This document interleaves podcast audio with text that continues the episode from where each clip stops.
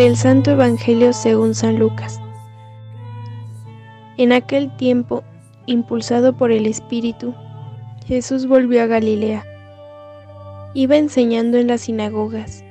Todos lo alababan, y su fama se extendió por toda la región. Fue también a Nazaret, donde se había criado. Entró en la sinagoga, como era su costumbre hacerlo los sábados, y se levantó para hacer la lectura.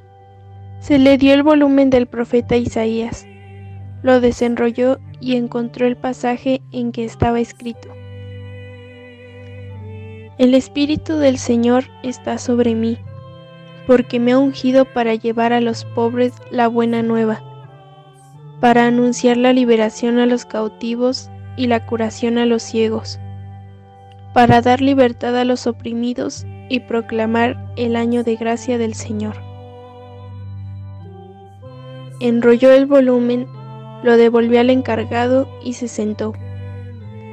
Los ojos de todos los asistentes a la sinagoga estaban fijos en él. Entonces comenzó a hablar diciendo, Hoy mismo se ha cumplido este pasaje de la escritura que acaban de oír. Todos le daban su aprobación y admiraban la sabiduría de las palabras que salían de sus labios. Palabra del Señor.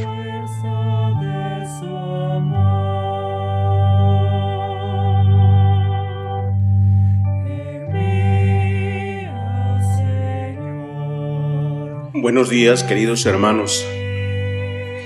Aún nos encontramos todavía en el último jueves del tiempo de Navidad y la palabra de Dios siempre será un testimonio de la presencia de Emanuel, Dios con nosotros. Escuchamos en este día la lectura de la, la primera lectura del apóstol San Juan, que nos enseña que nosotros amamos a Dios porque Él nos amó primero.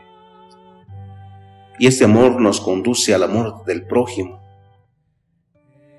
Pero si esto no fuera así, pues ya nos dice hoy la palabra de Dios que el que dice que ama a Dios y no ama a su hermano es un mentiroso. Pues quien no ama a su hermano, a quien ve, no puede amar a Dios, a quien no ve.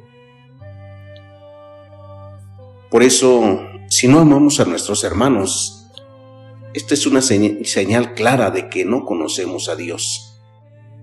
Pues quien conoce a Dios, Dios está lleno de Él y Él está lleno de Dios. Y es su Espíritu quien nos conduce. Es su Espíritu el que nos ayuda a cumplir sus mandamientos. Hemos sido constituidos hijos de Dios en Cristo Jesús, que es el Hijo en quien está el Espíritu.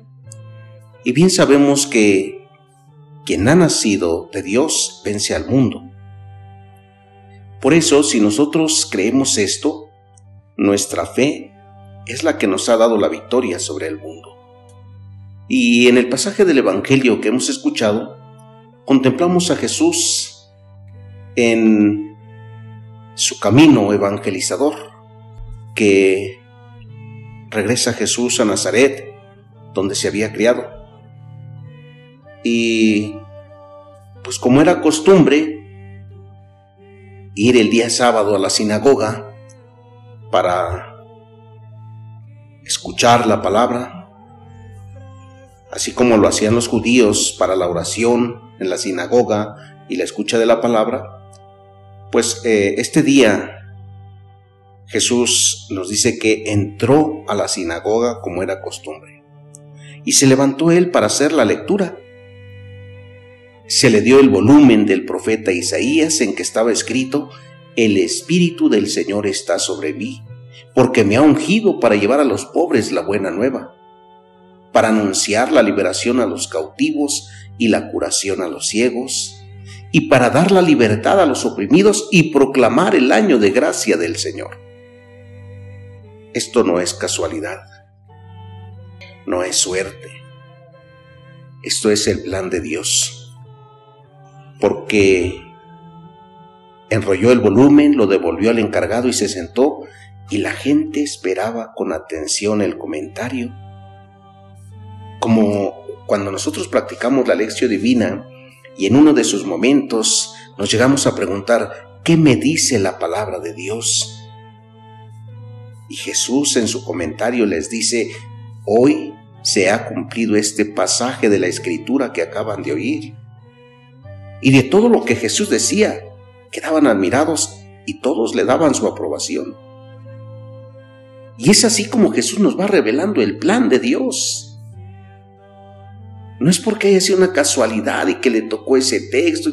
No, Dios tenía ya en su plan que Jesús ese día entrara a la sinagoga, que Jesús ese día leyera este texto, que Jesús les manifestara que el Espíritu del Señor estaba sobre él. Las palabras de Jesús tienen fuerza porque están acompañadas de las obras.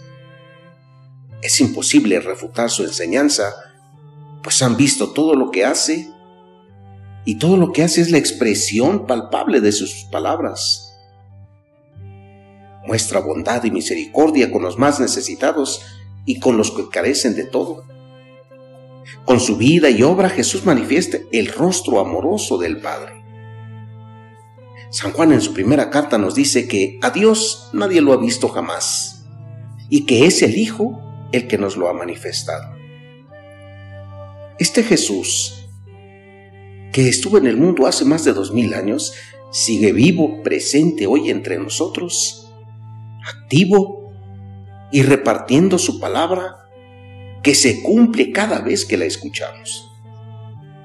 Pues Él es la palabra viva del Padre que sigue mostrando el amor y la misericordia del Padre, especialmente en aquellos que realmente lo necesitan y lo aceptan.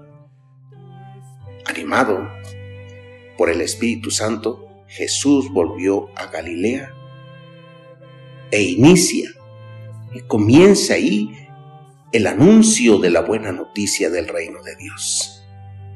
Ahí inicia su misión.